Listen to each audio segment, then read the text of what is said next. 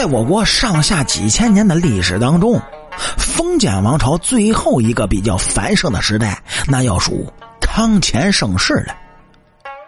那么，康熙为了大清是平定了外患，雍正呢又为大清清理了内部的事务，整治了那些贪官。那么乾隆呢，就是享受的人了。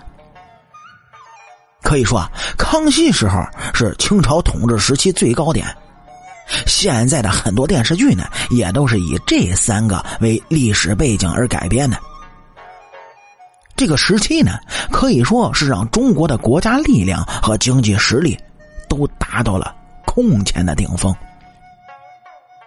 那么，这三位皇帝当中，雍正属于在位时间最短的一位，但是他对国家的操心呢，也是非常之多的。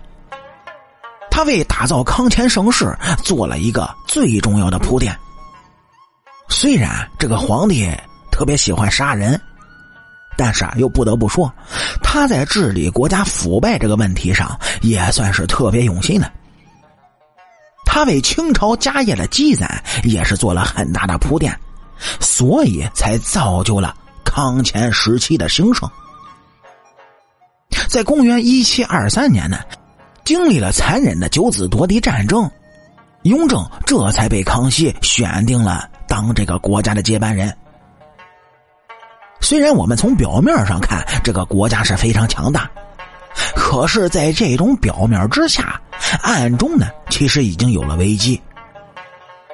您就比如说，在康熙后期的时候呢，他的年龄已经非常大了，所以在朝政的管理上，已然就没有那么大的把握了。处理事务的时候呢，也是那种比较消极的态度。所以在解决很多事情的时候是一拖再拖，到最后啊也没能有一个结果。到了最后的几次战争，导致了国家库存已经空虚。在康熙四十六年的时候呢，这个国家又爆发了一场经济危机。所以，在雍正当朝的时候，虽然我们看着很繁华的国家，但是却是危机重重的。那需要解决这些问题的责任呢？当然也就落在了雍正的身上。在雍正登上皇位之后，确实也很勤奋的管理朝政。他的寿命非常的短，可能啊，或许是累的，他在晚上的时候还熬夜是批奏那些奏章，是一分一秒都不落下。由此呢，咱们也可以看出，雍正作为一个皇帝。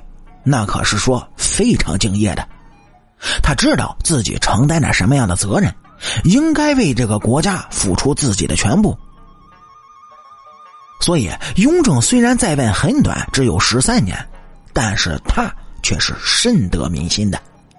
他的一些改革呢，也是深得老百姓的称赞。他让那些比较贫困的百姓。没有了人口税这一制度，是大大的减轻了他们的负担。他还实行了贱民政策，使那些沉沦了好几百年的贱民不再遭受到别人的歧视和侮辱，还惩治了那些贪官腐败等等不良的社会风气。康熙上任了六十一年，乾隆上任了六十年，他们呢都会去南巡或者是北守。但是雍正却从来没有去过，他呢是一直在忙于朝廷政务，兢兢业业的为朝廷奉献着，为大清的百姓们奉献着。根据这史书上的记载呢，就是雍正的后宫人数，那也不是很多，所以这就和那些历史上什么什么皇帝这后宫佳丽啊有三千，哎，就有了很大一个对比。其实啊，现在很多的清宫剧那是被改编过的，会说他天天和后宫的嫔妃们在一起，但是事实上呢，那雍正皇帝每天都是忙于政务，他哪有时间在后宫处理那些娘们孩子的勾心斗角之事呢？好了，感谢您各位在收听故事的同时呢，能够帮主播点赞、评论、转发和订阅。清朝那点事儿，下期咱们接着聊。